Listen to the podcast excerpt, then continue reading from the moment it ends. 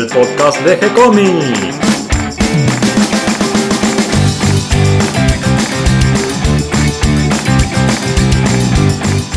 Muy bienvenidos a un nuevo episodio de G-Comics, el podcast donde hablamos de todas las técnicas necesarias para realizar un cómic, cómo dibujar un manga y todo el conocimiento requerido para dibujar esa historieta que tenemos dando vuelta en la cabeza. Mi nombre es Gonzalo García y mi intención y la de todos los que hacemos G-Comics es colaborar con aquellos que estén interesados en avanzar, en progresar, en mejorar en su formación como dibujante de cómics. Y hoy viernes cerrando otra semana y preparándonos para el fin de semana y me acompaña por suerte Catalina García. ¿Cómo estás, Cata? Muy bien, muy contenta del día de ayer y por el podcast de hoy. Ahora, ahora les voy a contar un poquito más porque hoy tenemos un podcast con Claudio Díaz. Vamos a hablar sobre los primeros mangas y anime en la Argentina. Eh, ¿Cuáles fueron esas primeras publicaciones del gran manga que hoy nos invade por todos lados y que además tiene no solo eh, lectores, fans, sino muchos dibujantes que siguen el estilo del manga hoy en día y hasta nos parece normal eh, cambiar de estilo a un estilo de cómic más eh, norteamericano o el estilo japonés del dibujo de manga. Pero hace unos 20, 30 años esto no era así y casi era un tema desconocido. De todo eso vamos a hablar con Claudio Díaz. Pero además lo importante e interesante es que no empezó todo con Ibrea, sino mucho antes, que muchos creen que Ibrea es el que trajo el manga a la Argentina. Y es otra revista, una revista para niños de la que ya vamos a hablar. Y bueno, y además les quería contar que ayer fuimos a los premios de banda dibujada. Por eso estás con cara de sueño hoy. Sí, sí, fue, el viaje fue un poco difícil. Estaba todo cortado por las Olimpiadas Juveniles y me perdí en Capital, porque no soy de ir mucho a Capital, y volví a las 3 y media de la mañana. Estuvimos en banda dibujada por invitación especial de César Dacol, que fue el anfitrión de, recepción en el lugar. Eh, eh, fue en la Alianza Francesa, en el auditorio de la Alianza, en el primer piso, ahí en la calle Córdoba. Un lugar muy, muy lindo, súper amables todos los de la Alianza Francesa. Y bueno, este, este premio de banda dibujada que ya lleva 7 años, esta es la séptima edición, la de los premios del año 2018, que son los premios en realidad a las publicaciones del año 2017. Un poco confuso. no, bueno, habitualmente es así porque ya tienen que estar publicados y, y bueno, se centra más que nada en la historieta dirigida a los jóvenes y a los niños sobre todo. Banda Dibujada hace un trabajo muy importante de difusión de la historieta entre los niños y de promoción de la lectura. ¿Qué mejor para empezar a leer que leyendo historietas? Obviamente. Eso te lo va a afirmar cualquier niño. Y bueno, eh, hacen estos premios todos los años, le entregan estos premios eh, con el fin de, em, por un lado, encontrarse todos, porque la verdad que eh, éramos todos dibujantes, guionistas, eh, editores. Sus eh, esposos, esposas, hijos. Como, una gran familia, que eso es muy, muy lindo. Y bueno, todos ahí reunidos, eh, se hace como un pequeño concurso con un jurado, que en este caso estaban de jurado Andrés Acorsi, Sergio Frugoni y Grisel Pires Dos Barros, cada uno con su especialidad. El que más sabe de historieta, creo yo, en, en este, en este jurado es Andrés Acorsi, un especialista indiscutido de la historieta, creo que mundial. Eh, y bueno, estuvo muy muy lindo con César Dacol haciendo de presentador junto a Fabián Mezquita y luego lo suplantó Luciano Saracino. Eh, muy divertido, eh, tiene una beta ahí de actor, ¿no es cierto? muy buen presentador y además también se sumó Nando con gran esfuerzo y con demostración de fortaleza espiritual y física que está pasando un momento de salud difícil pero eh, sobreponiéndose a todo esto y con muy buen humor y mucha alegría estuvo al frente del escenario presentando estos premios. Se armó un, ambiente muy cálido y muy distendido y me gustó eso, la sensación de, familiaridad que teníamos todos ahí adentro. Y bueno, todos los años hay un homenajeado y premio a trayectoria, además de los premios de la banda dibujada. Y este, este año fue a Clemente Busumontag por sus más de 40 años de trayectoria. Y fue muy lindo también, él es una gran persona. Yo lo conocí por, por la Comic Con el año pasado y me vi y me dije, ¿trajiste el cuadradito ese para grabar? siempre estaba yo con, con la cámara y grabándole las entrevistas. Y, y bueno, fue muy lindo, le hicieron, le dieron el premio, le entró vestido como Mickey porque él es fanático de Disney. Y, y bueno, Diego Arandojo pa- pasaron un video de, de él, que fue el primero que hizo con la Farium. Sí, ¿qué te parece si lo compartimos hoy de nuevo? En vez de subir un nuevo video, compartimos este video de, de Montag hecho por, por Diego Arandojo. Qué buena idea para poder repasar eh, esta trayectoria y toda la historia que cuenta, que fue muy linda. Y hubo otro homenajeado que fue Agustín, un niño que mostró sus dotes de historietista así desde tan jovencito. Y Porque... difusor. Eso sí, porque no solo se mandó toda una serie de un conejo y un zorro, que además eh, nos anunció que viene la película. no se olviden la película. Y lo que más me gustó de este niño es eh, su convicción y su fortaleza, ¿no? Él estaba convencido de lo que estaba haciendo, como que con eso solo ya iba para adelante. Y creo que mm, es un buen ejemplo eh, no solo para otros niños que también les gusta dibujar y que sueñan con ser dibujantes, sino también para los que ya llevamos varios años en esta carrera y que a veces nos desanimamos un poco. Eso noté un poquito como eh, cierto desánimo, eh, algunos dibujantes pasando por ahí algún momento un poco difícil, los editores con algunas dificultades para, para vender, digamos, los, los libros y las publicaciones. Pero también estaba ese espíritu de no bajar los brazos y de seguir adelante. Y creo que el ejemplo más claro era este niño, ¿no? Que estaba todo por Estaba hacer, todo todo por delante y él ya estaba anunciando la película. Así que lo felicito a Agustín y felicito también por esta idea, ¿no? De integrar a los niños a los premios de banda dibujada. Fue un lindo momento porque yo creo que todos nos sentimos un poquito identificados con Agustín en nuestra infancia, de esto de agarrar y dibujar historietas y tener esa necesidad y, y él de poder, me gustó el que se animó a mostrarlo y que fue a la bibliotecaria y dijo, quiero donar esto para, para que todos lo puedan leer y muy, muy buena la actitud de ella de incentivarlo, que, que a veces falta ese, ese, ese, ese empujoncito. Eso te iba a decir, el, em- el empujón que eh, a veces te permite saltear los primeros obstáculos y empezar a ver el camino. Sí, la verdad, un muy lindo gesto de, de ambos y, y muy lindo lo, que- lo que hicieron, lo que le, le devolvieron al chico para incentivarlo también. Me gustó también que si bien Robela no estuvo presente, fue el diseñador del afiche y en un video se hizo presente de manera virtual porque estaba en otro lado del país dando justamente unos cursos para niños. También con niños. Sí. Este, él mostró su colección de historitas de Montag que él eh, iba juntando desde niño, recortando de las revistas y eh, sus incluso hizo sus propias versiones de los personajes de Montag. Así que eh, un homenaje redondo, podríamos decir, ¿no es cierto? Perfecto y un gran, eh, gran afiche e ilustración de Javier Robela. Sí, se notó el amor que le puso. Otra, otro video interesante que, que pasaron fue un video musical del hijo de Maikas, que tiene una banda que se llama Maikas y la Troupe, que, que hicieron un- una canción sobre el Eternauta. Y todos nos quedamos con ganas de ver la película, ¿no? Porque era como que empezaba ahí la, la historia y uno quería, quería ver la ¿Sabes película cómo de la seguía? Eternauta. Bueno, ya llegará, ya llegará, ojalá que pronto. Y después, por último, entre los premios, quiero destacar uno que me llamó mucho la atención, porque está realizada junto a la editorial Musaraña y la editorial municipal de Rosario, que se llama El Volcán, que es una antología latinoamericana. Me, llamó la atención esto de la, editorial municipal de Rosario. Me pareció un, muy buen fomento a la historieta desde, desde la municipalidad precisamente y que, que estén, aunque sea poniendo su granito de arena para, para la, la historieta.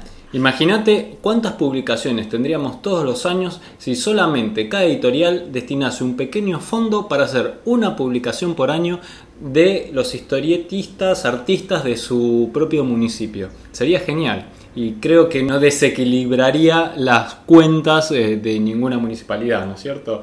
La Eh, verdad. Pienso que sería un motor cultural muy importante en nuestro medio. La verdad, sí que los felicito y me encantó, me encantó la iniciativa. Y bueno, y por último quiero repasar un poquito la agenda, que les voy a decir los títulos y las fechas en realidad para que después ustedes puedan buscarlo en la agenda. Eh, ahora, hoy y mañana está la, la Multiverso Edición Especial. Que va a Ahora, estar- hoy viernes. Hoy viernes, sí. Que va a estar Chona, también con su, los, sus Chona Comics ahí en, si no me equivoco es en Adrogué, pero fíjense bien en la agenda.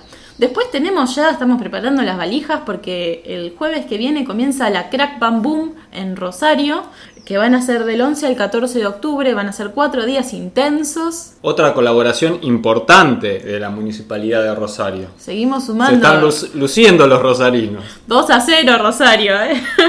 y después, ese sábado y domingo, 13 eh, y 14, está la Hurlingham, que es un evento de historietas en Hurlingham. Así que esos son los eventos de esta semana que está bueno el que pueda ir, que esté en Rosario, el que tenga ganas de hacerse un viajecito, o el que esté cerca de Hurlingham o en Adrogué, pueden darse una vuelta por estos eventos.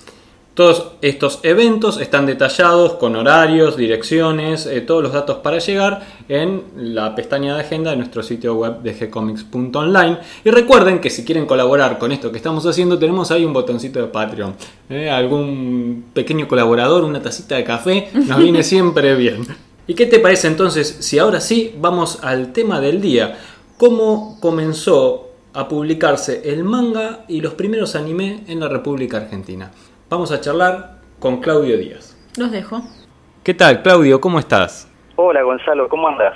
Hoy vamos a hablar de un tema interesante del cual hay poco registro y vamos a tener que apelar a tu memoria y a tu colección de, de revistas, porque vamos a hablar de, de las primeras publicaciones de manga en la Argentina. Así es, vamos a hacer como una especie de investigación prehistórica para saber qué pasó antes de la aparición de Ibrea en los kioscos con la cantidad de mangas impresionantes que editó.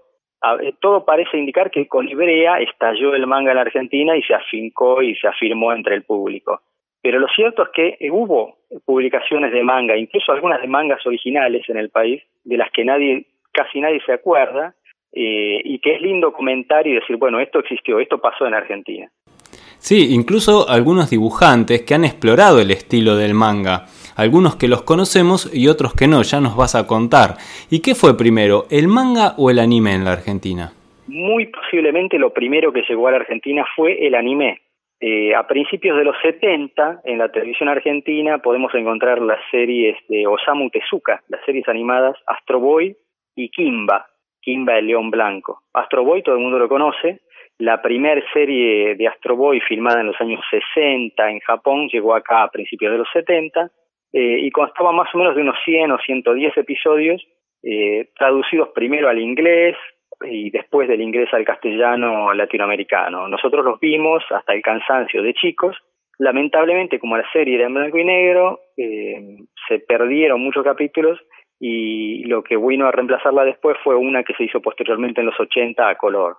Pero ciertamente la primera debe haber sido Astro Boy, junto con Kimba, que esta sí era a color, las aventuras del León Blanco, también creación de Osamu Tezuka.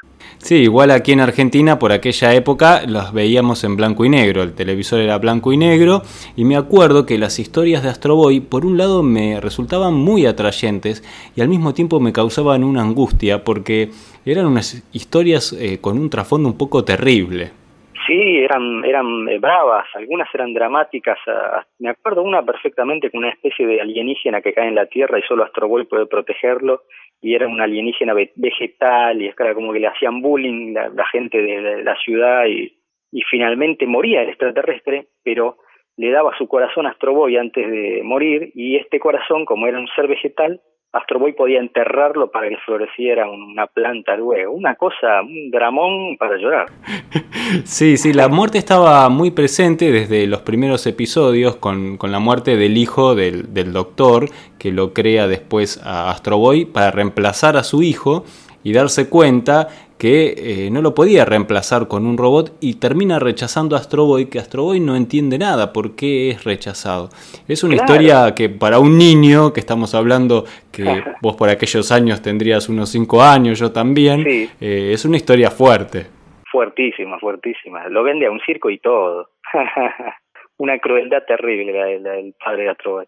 Pero bueno, esta serie, eh, este anime de Astro Boy, hace pie en Occidente, llega a nuestro país y tal vez empieza a abrir las puertas del manga y de todo el anime que viene después, como por ejemplo Meteoro, que también ingresó por aquella época. Sí, es cierto. Igual hay como un hay como algunos, algunas pistas de que la cosa pudo haber empezado en el año 68 y te voy a explicar por qué. En Japón había mucho interés en que su cultura trascendiera las fronteras y llegara al exterior en ese momento. Y acá en la Argentina eh, teníamos mucha colectividad japonesa en ese momento también. Eh, la cuestión es que eh, de algún modo a la televisión argentina llega Ultraman, que no es un anime, pero es una serie con actores. Esa serie de, actores que eh, personifican eh, personajes con poderes que crecen a un tamaño gigante sobre la ciudad y luchan contra bestias gigantes al estilo Godzilla para evitar que las ciudades, de, las ciudades japonesas sean arrasadas. Uy, qué buena historia. ¿Cómo me gustaba eso? ¿Cómo me gustaba ah. esa serie en blanco y negro eh, con los, estos hombres gigantes destruyendo las ciudades? Claro, claro. Bueno, Ultraman se emitió acá en la Argentina y se tiene que haber emitido en el 68. Te digo por qué. Porque quien se hace eco de, de, esa popularidad y por primera vez, un caso eh, increíble, eh, compra los derechos del manga de Ultraman, que ya estaba publicándose en Japón. O sea que podemos decir con toda certeza, porque además hay documentos, cualquiera puede ir a recurrir a un ejemplar de Visiken de esa época, 68 al 70, y ver que en sus páginas está reimpreso el manga original coloreado. Coloreado acá en Argentina, ¿no? Pero el manga original de Ultraman. Mira qué bueno, o sea que Villiquen, como hablamos siempre con Mario Borkin, eh, nos sirvió para conocer mucho de la BD y ahora vos me contás que también nos sirvió para conocer el manga, por primera vez aquí en Argentina. Sí, sí, el dato está cotejado porque le pregunté a un coleccionista de Ultraman que está en, es conocido, eh, se, llama, se hace llamar Carlos Ultraman de, apodo y, y, es uno de los que tiene la colección más completa de Villiquen eh, con las tiras de, con, con las páginas de Ultraman. Así que le pregunté y me confirmó exactamente que el dato que yo tenía en la memoria es correcto. En el 68 se publica el primer manga en la Argentina. Y este manga es la adaptación de Ultraman. Qué bueno, qué bueno. O sea, el hombre llegando a la luna y el manga llegando a Argentina. Ah, pero por supuesto, y además en portada, ¿eh? porque me mostró, que después te lo voy a pasar, una portada de Villiquen con Ultraman y un monstruo gigante en la tapa. Qué bueno. Bueno, este dato no lo tenía, o sea que es bastante temprano como llega el manga a la Argentina. ¿Y qué ocurre en los 70? Y en los 70, junto con la popularidad popularidad de Astro Boy y de Kimba, tenemos primero el desembarco de Robin el Interplanetario, que es una de las series más adoradas por los fanáticos del manga y el anime en Argentina, los que tienen mi edad, porque fue la primera que era continuada episodio a episodio, al nivel de lo que muchos años después sería Robotech. Entonces tenías que ponerte, tenías que acordarte de verla día a día y ver cómo se desarrollaba la aventura del personaje Robin. Eso es algo muy interesante del manga y del anime en general, que no son eh, episodios sueltos que vos los puedes ver eh, por separado y en cualquier orden, sino que van formando una historia todo a lo largo de la serie eh, a veces con sucesos importantes como muertes de personajes, eh, no el principal, pero sí que lo acompañan, personajes que son importantes en la historia, o lesiones en el personaje principal, como qué sé yo, podría ser la pérdida de un ojo, o sea, cuestiones que realmente eh, no podés después verlo en cualquier orden y que en el anime y en el manga suelen llevar estas historias adelante capítulo a capítulo en una evolución de los personajes y de la trama. Claro, tal cual. Hay algo de soap opera o de culebrón o de novela, telenovela que, que, nos, eh, que es un atractivo más para que no nos despeguemos y la veamos día a día a ver cómo se va desarrollando. Bien, por esa época también, eh, como hablamos la otra vez, eh, la editorial Mopasa publicó unas adaptaciones de Astro Boy que yo pensé cuando me lo comentaste que serían las primeras ediciones del manga en la Argentina y vos me dijiste que no. No, claro, exactamente. Mopasa, eh, en un eh, gesto muy arriesgado, pero sabía que Astro Boy era popular, se dedica a publicar las historietas. Pero claro, no tenía los derechos del manga y mucho menos tenía algún contacto como para conseguirlos.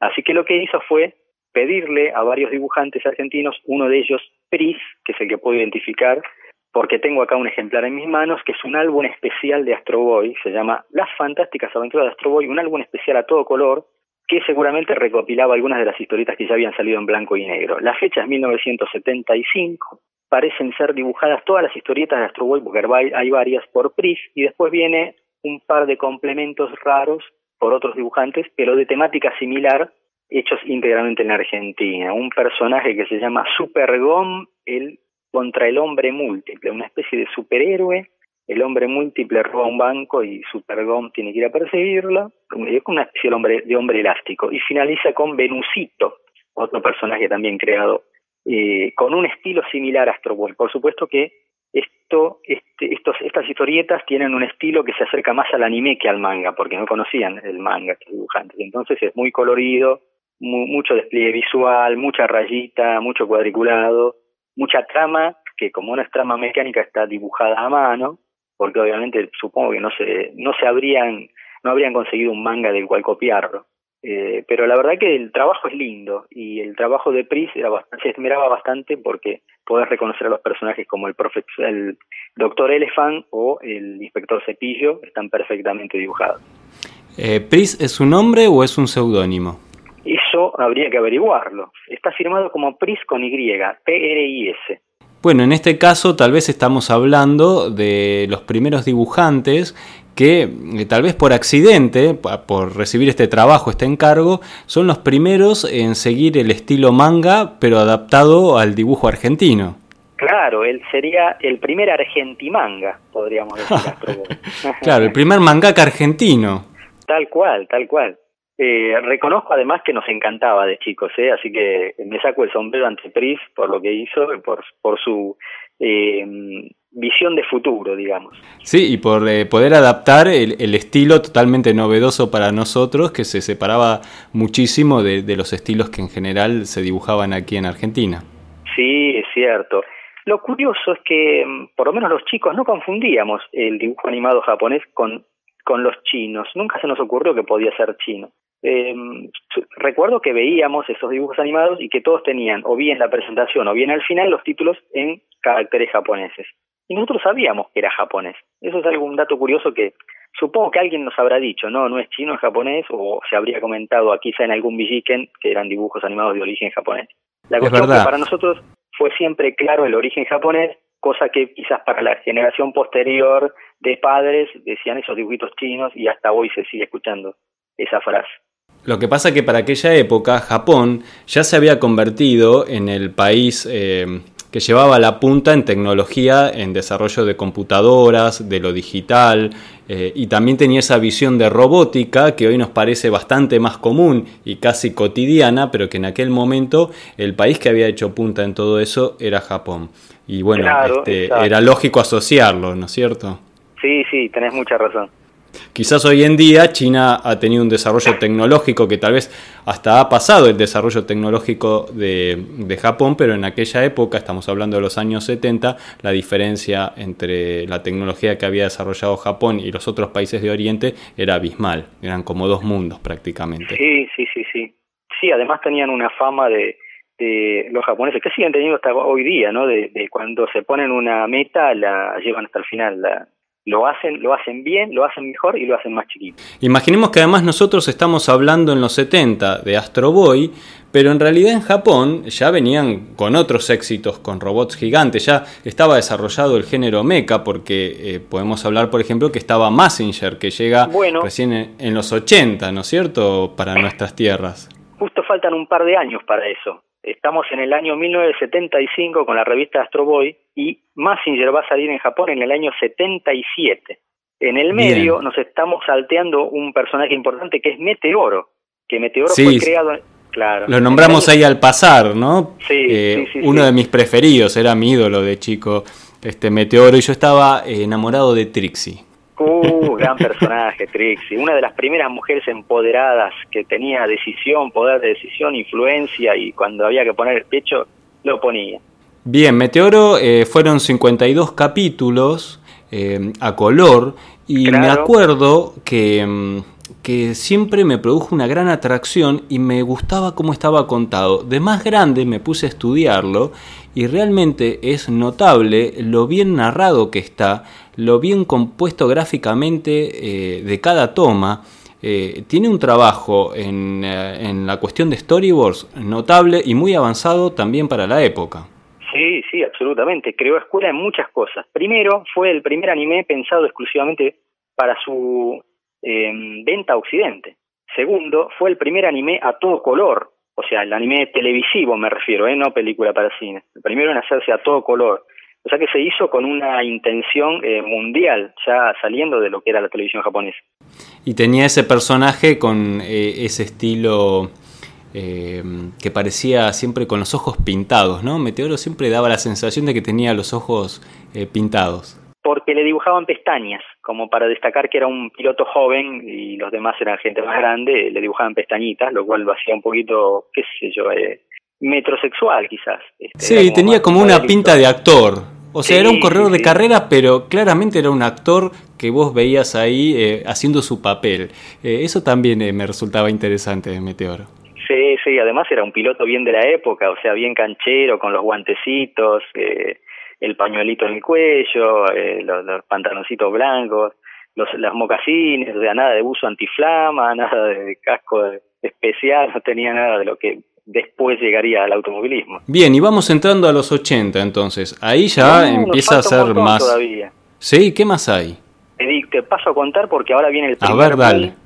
Ahora te voy a contar cuál fue el primer boom a nivel ventas en Argentina. El primer personaje que golpeó de tal manera que había en todas las vidrieras de las jugueterías elementos de él en todos los kioscos, revistas e incluso en las librerías libros sobre este personaje, a quien ni te imaginas cuál es. Mm, a ver, eh, la verdad Heidi. que...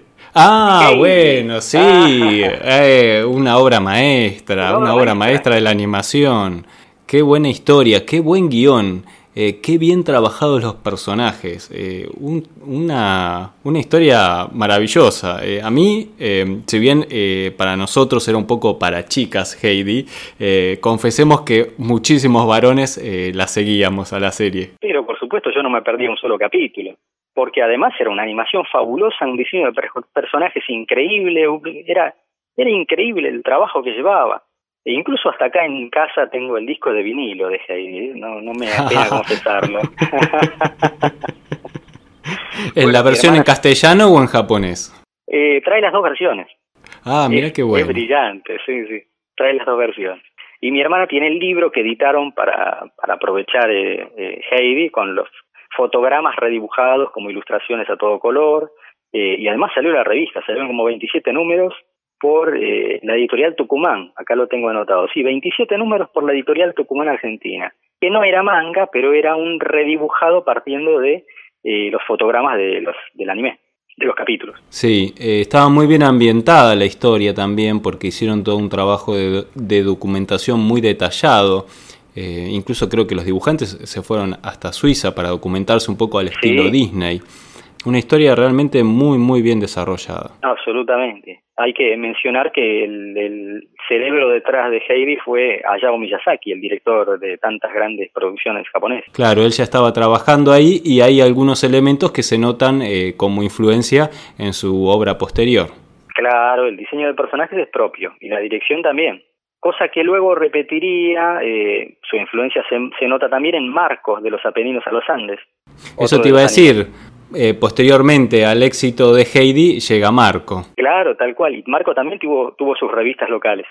Y que tiene un, un condimento extra eh, muy interesante para nosotros porque Marco viene a la Argentina. Claro. Él viene a buscar a, a su madre, si no me acuerdo mal en la historia, viene a, buscarla acá en la Argentina, ni bien llega, eh, le roban todo lo que tenía, pobre, siempre son estas historias dramáticas eh, pero está muy bien dibujado y, me pareció interesante cómo trata el tema de los inmigrantes y a veces cómo se aprovechan de la situación de inferioridad en la que se encuentran.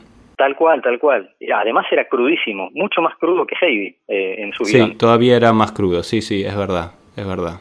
Bueno, él era un personaje un poco más grande que Heidi, así que tenía que enfrentar él directamente eh, y con menos inocencia todas las situaciones. Tal cual, tal cual y estamos salteando un detalle importante. Cuando mencionamos a Meteor, no dijimos que en la Argentina existió la historieta Meteor publicada. Ah, esa no la conocí. Yo lo hubiese comprado, pero no la conocí. Eh, todavía podés comprarla, ¿eh? porque hay comiquerías de estas que guardan material antiguo que todavía tienen ejemplares. Salieron 39 números. Bien, ¿y llegaron a completar la historia? Porque el anime son 52. Eh, no sé si harían una historia por capítulo o son historias diferentes. Son historias diferentes. 39 ah, capítulos nuevos, pero además fue una revista eh, de vanguardia en su momento, comparable quizás con el libro gordo de Petete, porque eh, la revista Meteoro tenía cerca de 80 páginas. Venía con tres historietas. Meteoro, dibujada por artistas locales, eh, entre los cuales me han señalado a Manken eh, como uno de los dibujantes. No he podido averiguar quiénes han sido los otros, pero supongo que alguien debe conocerlos. Alguien debe tener registro de quiénes trabajaron, porque eso fue del año 75 al 78 más o menos que salieron esos 39 números. La segunda historieta que venía era Chicle Bank, dibujada por Eduardo Ferro y con el que era en ese momento su ayudante, Clemente Montag. Y la tercera ah, era un... qué bueno. Sí, buenísimo. Y la tercera era una, una historieta francesa de un hombre de las cavernas, que se llamaba Rahan, con una H intermedia, Rahan. Esas tres historietas salían y además venía acompañado por notas, por ejemplo, eh, cómo fue la llegada del hombre a la luna, eh, notas sobre mm, computación, o sea, los inicios de la computación, sobre eh, cómo irse de camping, unas notas que me sirvieron mucho a mí, porque a mí me gustaba también ese tema, cómo irse de camping, eh, automovilismo, por ahí había, eh, claro, como era la revista Meteoro, no podían faltar biografías, por ejemplo, de Fangio, de Reutemann, de eh, personajes de, de la época, ¿no?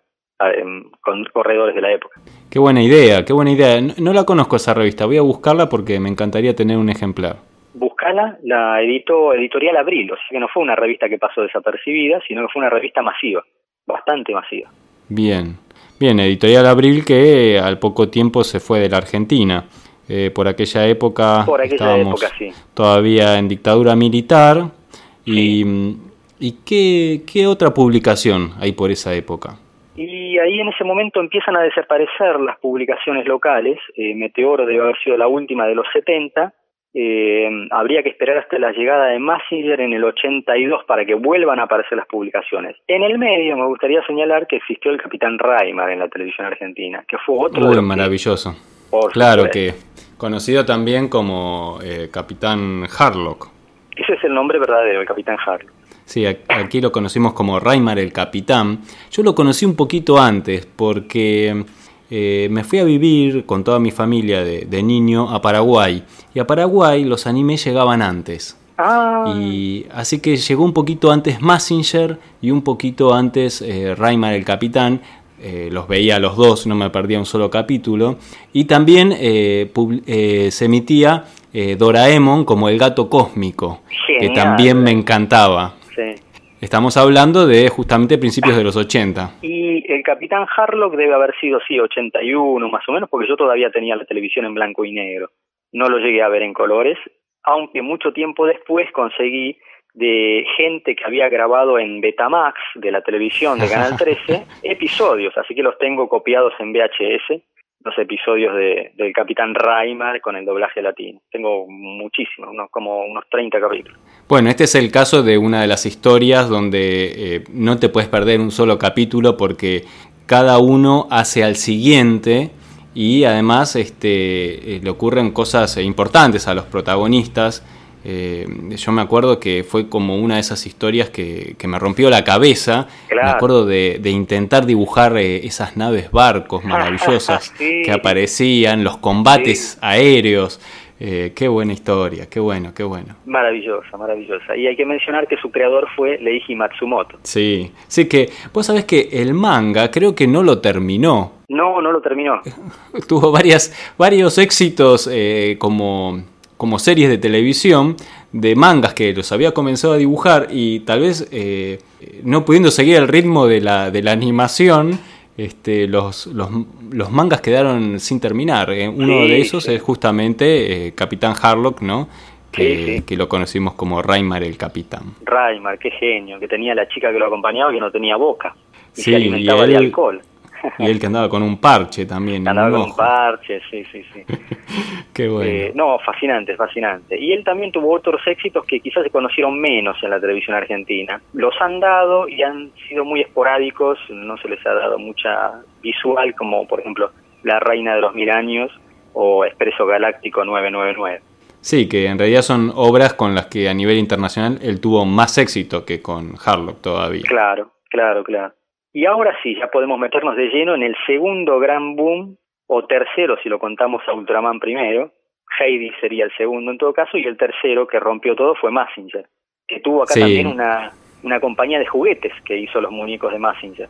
Ah, mira qué bueno.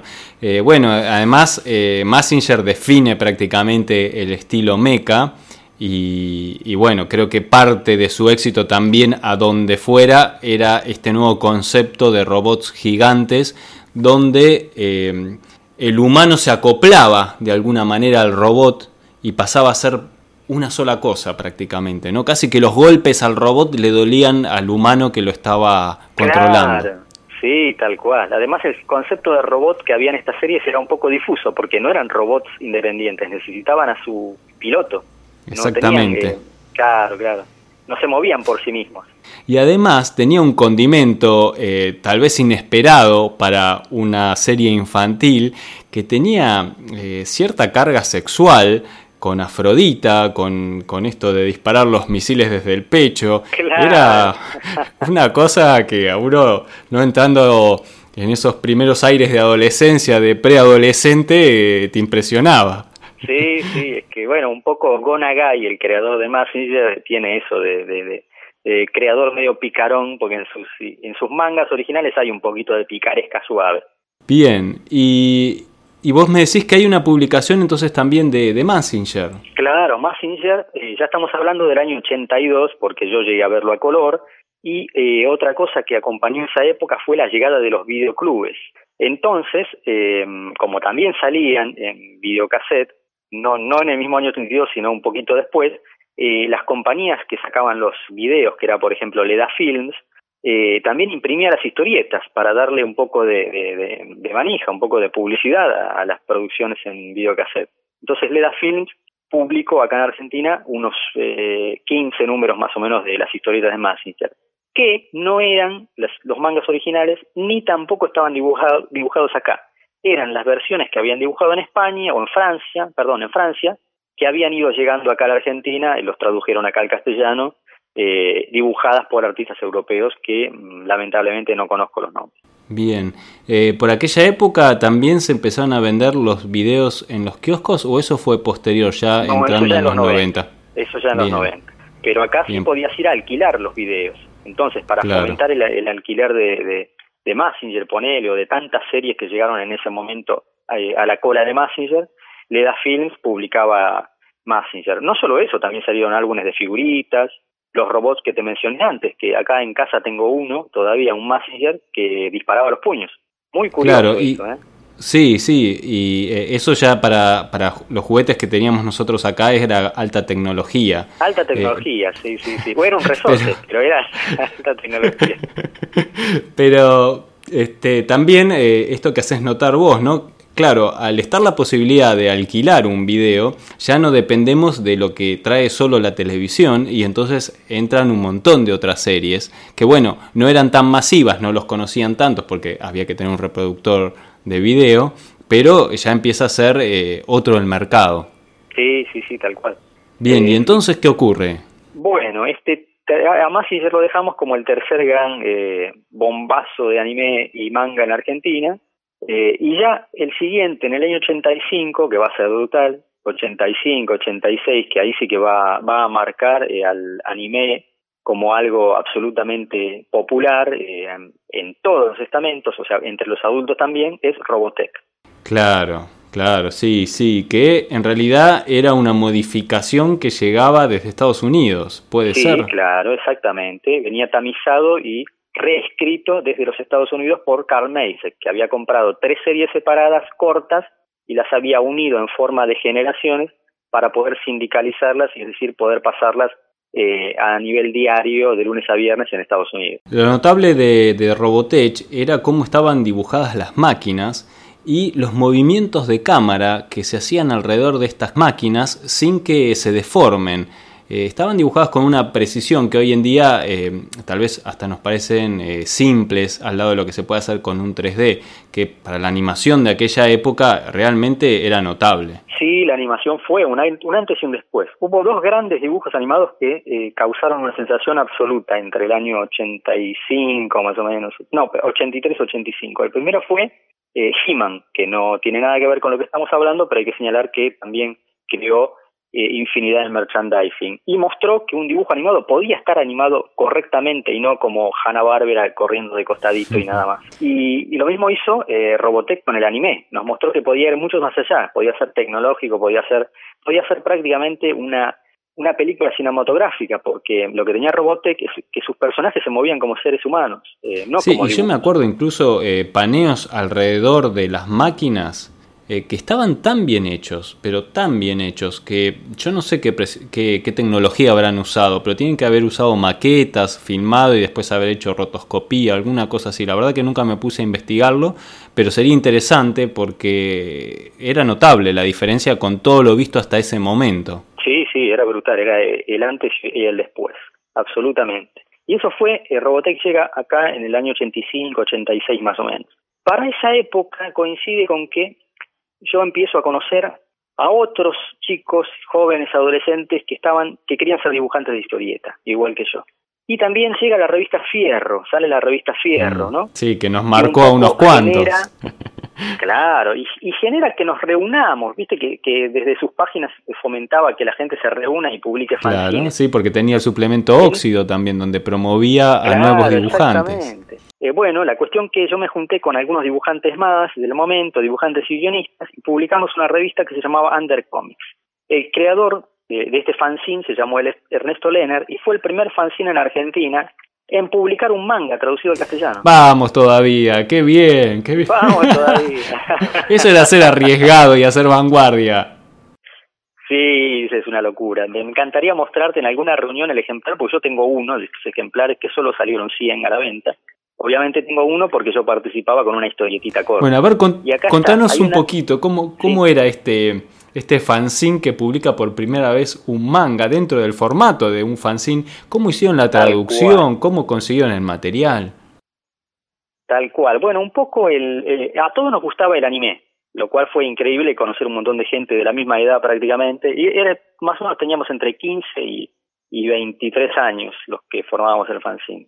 El director era el más grande, que debía tener unos 23, 24, 24 años, que era Ernesto Lenner, y había otro muchacho de la misma edad llamado Ricardo Careaga, que era tan fanático que estaba estudiando japonés, un adelantado a su época.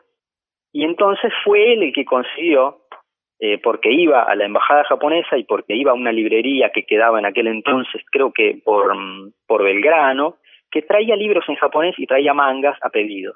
Entonces este muchacho se hacía traer los mangas de Leiji Matsumoto y se hizo traducir con, una, con su maestra de japonés una de las historietas de guerra que fue la que se publicó acá en este fanzine. Se llama Ghost Warrior, o sea, Guerrero Fantasma. Y escribió él una biografía, de Ricardo Cariaga, digo, escribió una biografía de Leiji Matsumoto, la primera biografía, imagino, publicada jamás en Argentina, y una nota sobre lo que era el manga en Japón, también una cosa súper vanguardia. Y la historieta es larga, ¿eh? son como 22 páginas, completa, completita. Una historia de guerra en el Pacífico entre japoneses Qué bueno, se estaban adelantando y también un poco eh, ya dejando entrever lo que venía después con eh, las publicaciones especializadas en anime y en manga. Claro, sí, por supuesto. Y además viene con un par de páginas dedicadas a Robotech, porque era obviamente lo que nos había nucleado, lo que nos gustaba a todos. Hubo más gente en este en esta revista que algunos han llegado incluso a sobresalir como Claudio Andaur, que hoy es dibujante, es un humorista eh, gráfico, eh, creo que firma con el nombre de Maléfico. Y a ver si hay alguno más por acá. Mm, ah, y José Luis Martín, que se dedicó luego al teatro como actor y como director. Así que eh, había, había creatividad. sí, se ve que sí, bueno, y además eh, siguiendo tu camino de, escritor y de guionista. Sí, yo no quise parar tampoco. no, me, no me habrá llegado la fama, pero por lo menos lo sigo intentando. Bien, y entonces eh, ya nos estamos acercando a los 90. Claro, ahora sí, ya con esto creo que cerramos los años 80. Quizá habría que mencionar que llegó Nausicaa, una de las, ah. la primera producción de, de Miyazaki a los cines y se estrenó en Argentina, aunque pasada por el tamiz de los americanos, ¿no? Eh, en esta versión Nausicaa no muere nunca, digamos. Eh, revive y, festeja junto con su pueblo. Sí, sí, es como que le han cambiado un poquito el final en la versión. No tenía que había llegado por esa ah. época, tan temprano, las primeras cosas de Miyazaki. Sí, a fines de los 80 llegó esta película, que en realidad la película es de 83, así que ha tardado unos años, ha pasado por Estados Unidos y de ahí vino acá. Se estrenó en cine, igual que la película de Robotech ¿Vos te acordás que se estrenó en cine la película de No, Robotech? eso no lo tengo tampoco. Ah, cómo nos engañaron con esa película. Qué manera de, de- de salir quejándonos, quejándonos, pero a la vez habíamos visto una película eh, de anime en cine, o sea que nos quejábamos sí y no. Nos quejábamos porque no era Robotech finalmente. Era una película, una especie de ova largo que eh, estaba filmado creo que en 35 milímetros o 36 milímetros, no- yo no sé tanto de cine, pero la cuestión que en el cine se notaba que a un largometraje japonés para cine le agregaron algunas escenas al Mm. principio y al final de los maestros de la robotecnia que estaban en 16 milímetros. Entonces se notaba el salto en la escena, como que no terminaba de encajar. Bueno, la cuestión que los maestros de la robotecnia nos, costaban, nos, nos presentaban una historia que nunca había sido parte de Robotech y que se llamó en Japón Megazone 23. Bien, bueno, Pero fue así como una galletita, digamos, que, que Sí, se le sí. ofreció a los fans. Sí, Está bien, y entonces ahora sí, entramos a los 90, ahí sí, Sí. ya es el gran, gran boom del manga. En el año 91 tenemos el que sería el segundo manga publicado legalmente en Argentina después de, de Ultraman, mirá que pasó el tiempo. Y fue publicado en la revista Cocktail, el manga. Exactamente, publicado por eh, Javier Doello. Exactamente, sí, el mismo. Acá lo tengo, acá tengo un ejemplar de Cocktail con las páginas, así que que venían además de una eh, publicadas de a dos por página, en lugar de publicadas en tamaño grande para que se pudiera leer más, venían de a dos. Vos tenías que girar la revista lateralmente y leer en lugar de dos páginas tenías cuatro para Sí, leer. creo que fue una buena idea, que, que fue eh, el primer paso para publicar eh, manga en Argentina de una manera legal, como vos decís, eh, pero eh, creo que no fue la elección correcta ni que tampoco se terminó de jugar del todo por el manga, que si lo hubiese hecho como hicieron otros posteriormente, creo que hubiese tenido un enorme éxito. Eh, quizás eh, habría que ver qué pasó en ese momento, preguntarle bien a Javier Doello. La cuestión que eligió lo que le pareció de, de los eh, derechos que estaban disponibles, el más cercano a lo que era Robotech y la que estaba de moda.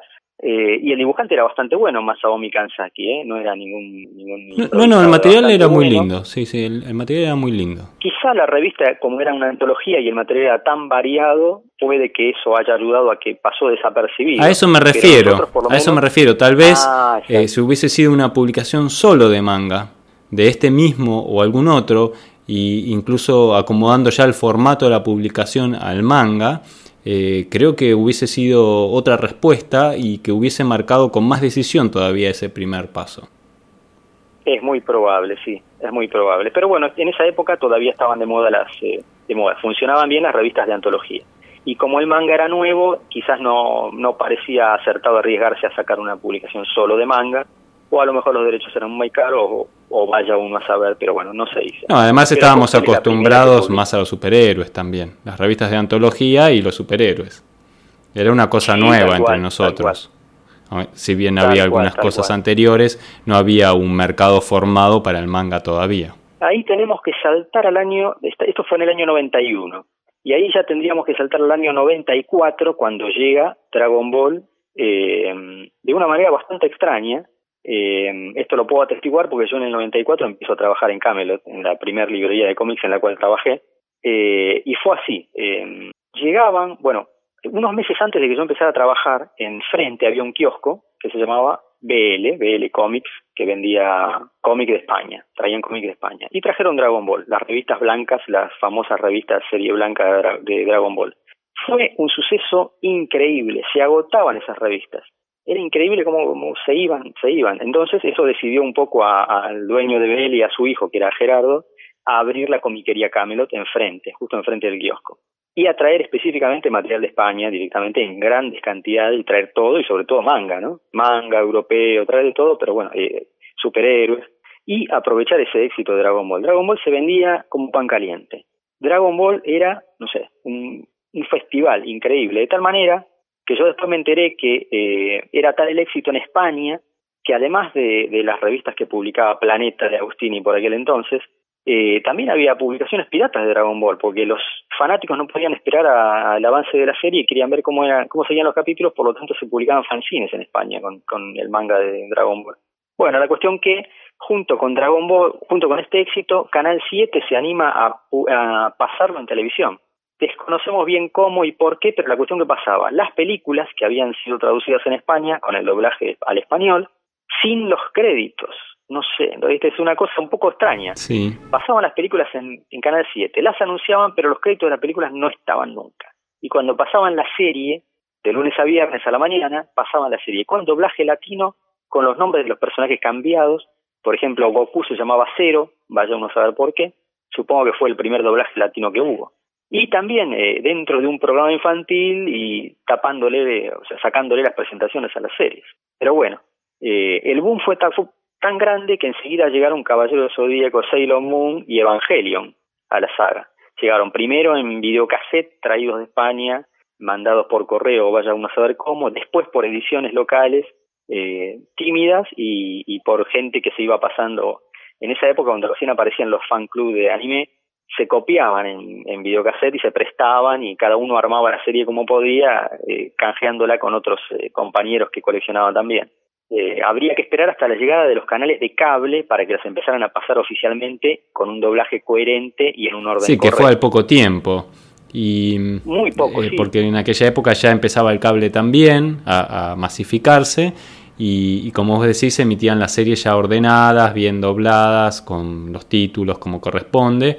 Y bueno, ahí sí, ya es un boom increíble el manga.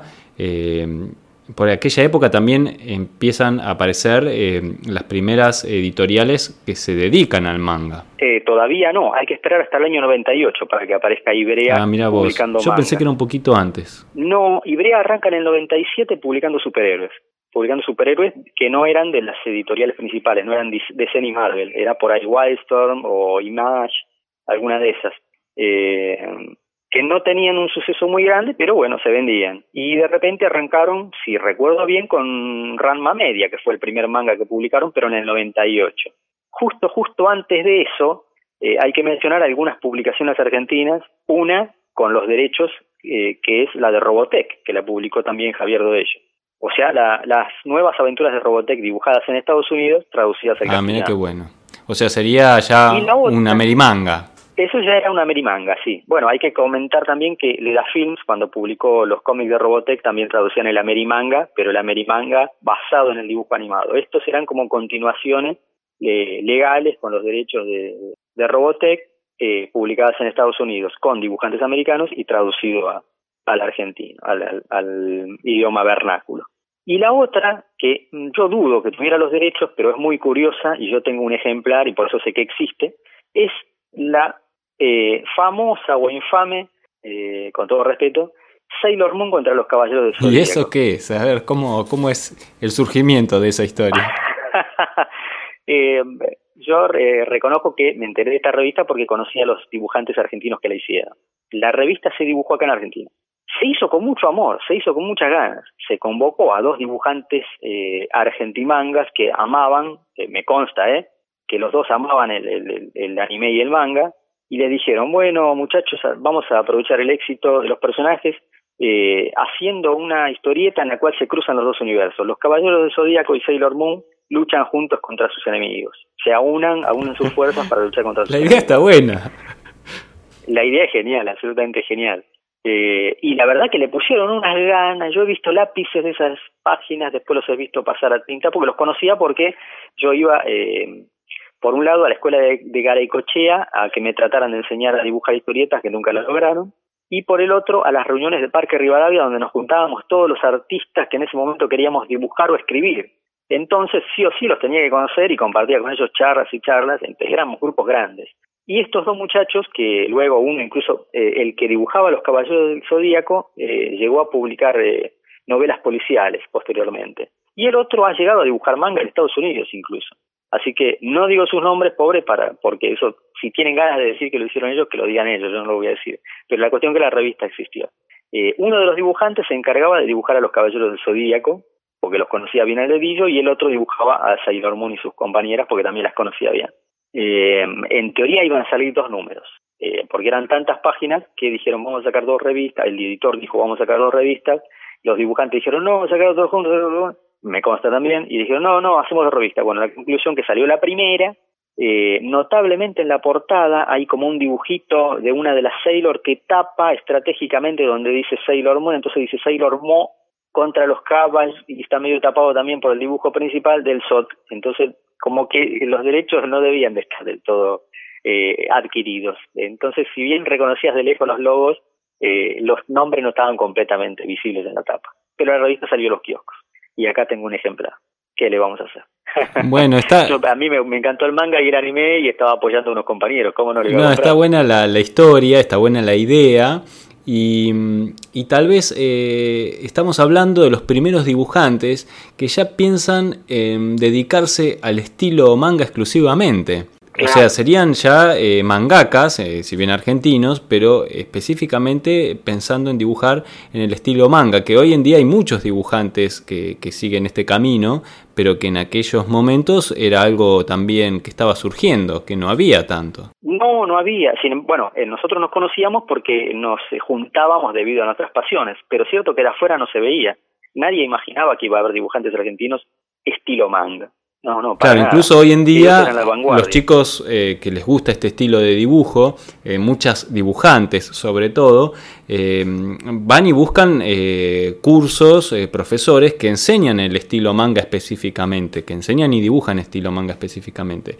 Pero en aquella época eso no existía, así que los dibujantes que se formaban en el estilo manga era algo que lo hacían por su propia investigación. Claro, claro. Era la mayoría iban a la misma librería eh, que yo te dije antes en Belgrano, que no sé si existirá todavía, que traía material de, Japón. Y les compraban los tomos en japonés y a bancársela y a copiar de ahí, a aprender el estilo mirando a los, a los creadores.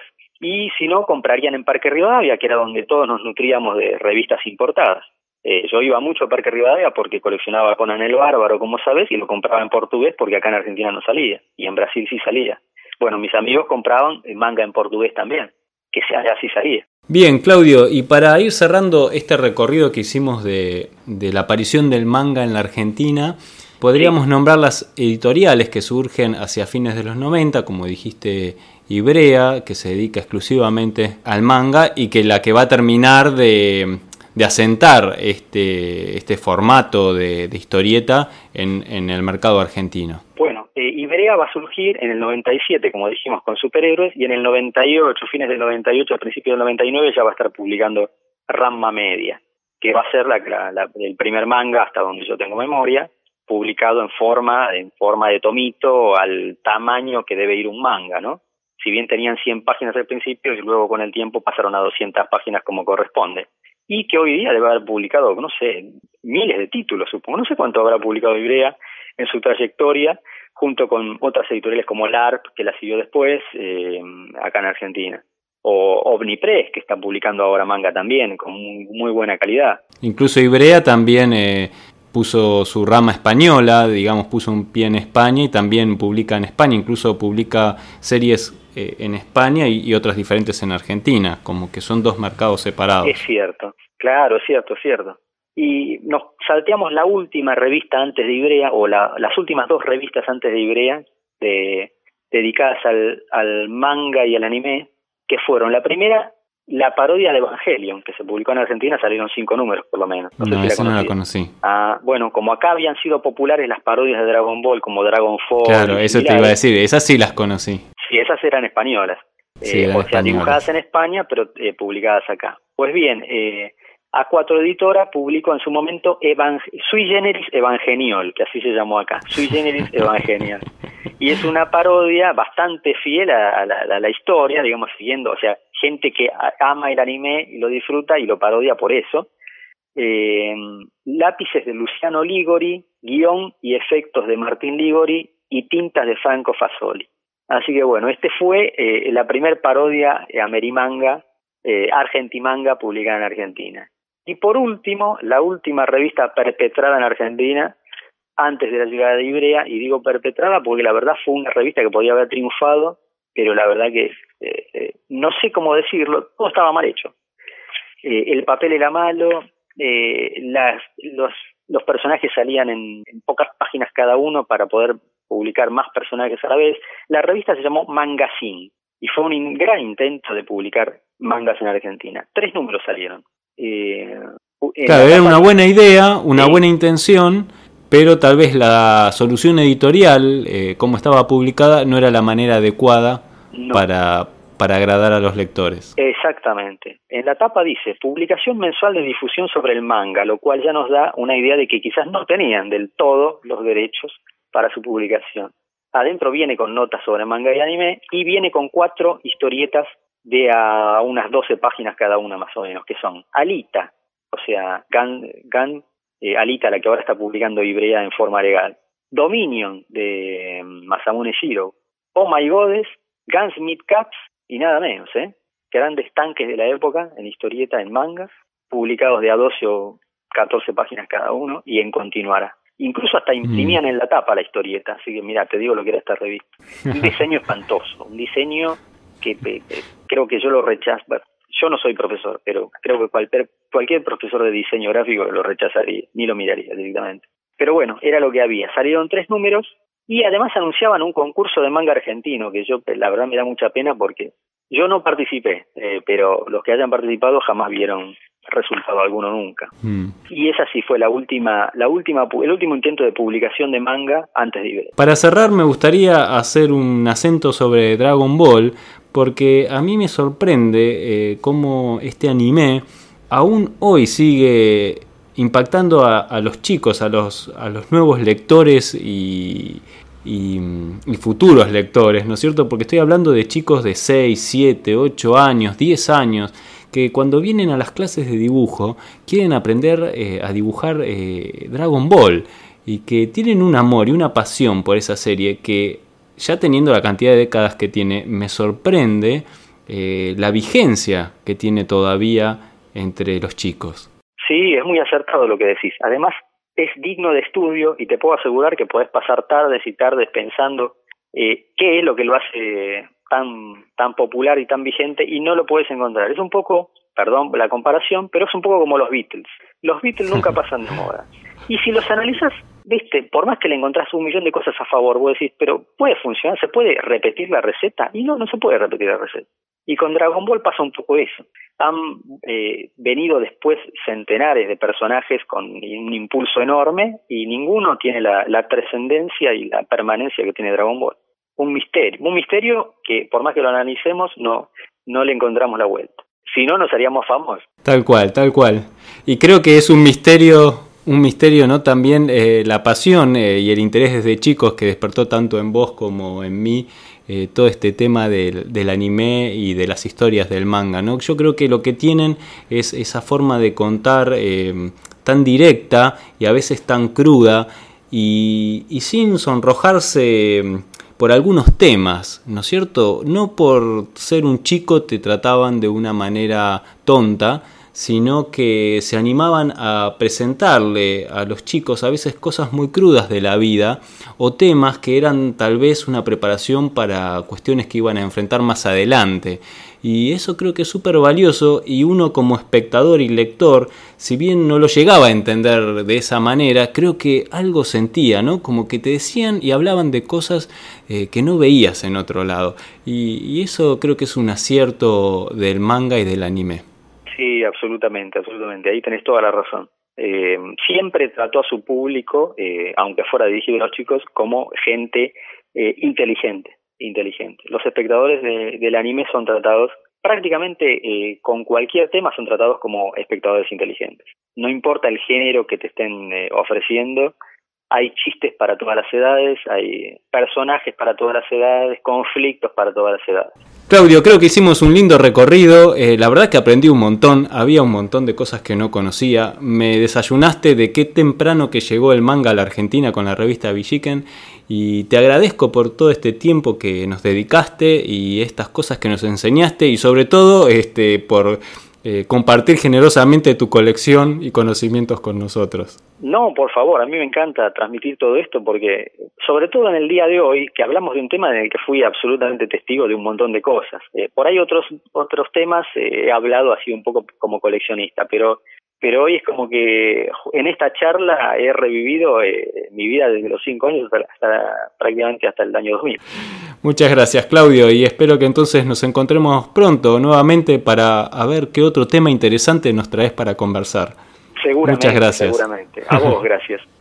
Un abrazo enorme. Nos Igualmente. vemos. Hasta aquí llega el episodio de hoy. Espero que toda esta información les resulte útil e interesante. Le damos la bienvenida a todos los que se sumaron en el día de hoy y gracias a todos los que nos comparten en sus redes sociales y ayudan a que cada vez seamos más. Recuerden que pueden escucharnos en iTunes y en Evox con su reproductor favorito y que si les gustó el programa pueden darnos un me gusta, escribirnos una reseña, ponernos unas estrellitas por ahí que nos ayudan. Si quieren nos pueden... compartir, nos pueden compartir, nos pueden recomendar, que, que mejor que el boca en boca para difundir, ¿no? Sí, y también nos pueden escribir cuando quieren que difundamos eh, alguna nueva publicación, la presentación de algún libro, un evento, un concurso. Eh, esto es abierto para todos los creadores de historietas de la Argentina y de Latinoamérica y de España también. Sí, ¿por como no? estuvo haciendo Jules Herrero con su proyecto Nirvana, que nos va dando sus adelantos cada vez que va produciendo algo, nos escribe, hola, ¿cómo están? Mira, tenemos este avance y lo compartimos para, para ayudarlo un poco. Claro, la idea es eh, darnos la mano entre todos y ayudar a difundir lo que está haciendo cada uno. ¿Y qué vamos a escuchar en el próximo programa, Cata? Y el próximo episodio tenemos una pequeña entrevista a Javier Robela con motivo de que vamos a publicar una nueva historieta en el sitio de G-Comics, que Como todos los eh, meses, una nueva serie en nuestro sitio web. Seguimos cumpliendo hasta ahora, ¿no es cierto? Vamos, Vamos. vamos, vamos. Y en este caso va a ser Cándido, como vos decís, obra de Javier Robela. una historieta muy especial porque hoy en día se dedica al humor, pero no fue así siempre, Robela. Así que bueno, los esperamos la semana que viene con una nueva historieta, un nuevo podcast con Javier Robela y con, bueno, nuestras otras historietas que ya seguimos publicando, como El sonido de la noche de Ushiro Nana, D&D de Alberto Saichan, que también tenemos Bronx, también eh, tenemos Los Condenados de Hawk, Ale Farías y Rodolfo Santulo. Tenemos Down de Feli White. Tenemos El Vigía de Nico Urich, que vamos subiendo cada tanto cuando se libera un poco de la facultad. eh, subimos una nueva historieta. Después tenemos Alma Riquelme y Lo Guacho de Hago Tiritar los Pastos. Y tenemos dos episodios completos de Spectrum Warriors y Nodo que están hechos por Ariel Mestoy y Gonzalo García, y Spectrum Warriors, eh, Marcos Lurachi y Emiliano Urich. Muy bien, Cata, y todo de memoria. Cada Todo vez se memoria. va volviendo más largo y se te va a hacer difícil. En el caso de Feli White, quiero eh, recordar, no sé si ya lo habíamos dicho, pero va a estar presentando eh, su nueva obra publicada por la editorial Modena en la Crack Bam Boom. Así que si lo quieren conocer, si lo quieren conocer a Felipe, ahí lo van a encontrar con su nuevo libro. Pueden comprarlo, por supuesto. ¿eh? Vamos a colaborar con Modena. Va a estar el domingo dando una charla, si no me equivoco. Hay que ver en el itinerario, el cronograma. Vamos al manga argentina. Y además queremos por último anunciar la meetup que va a ser el 26 de, de octubre del mes corriente, que vamos a tener como invitado especial Eduardo Lago, un gran dibujante. Sí, eh, su especialidad es eh, la ilustración infantil, pero tiene una larga trayectoria en el dibujo para adultos, eh, especialmente trabajando en equipos y resolviendo la tinta de los fondos. Es un excelente entintador de fondos. Vamos a hablar con él un poquito de su carrera y especialmente que nos dé algunos consejos a resolver esos escenarios que están por detrás de nuestros personajes y a los que le queremos esquivar el mundo. Así que bueno, ya saben, los esperamos entonces el día martes, encontrarnos la semana que viene con nuevas historietas y bueno, escríbanos, si quieren lo hacen directamente al mail que van a encontrar en el sitio web y si no, nos escriben directamente desde el Facebook, les vamos a responder siempre con alegría y vamos a continuar publicando nuevos episodios. Gracias Cata. Gracias Gonzalo.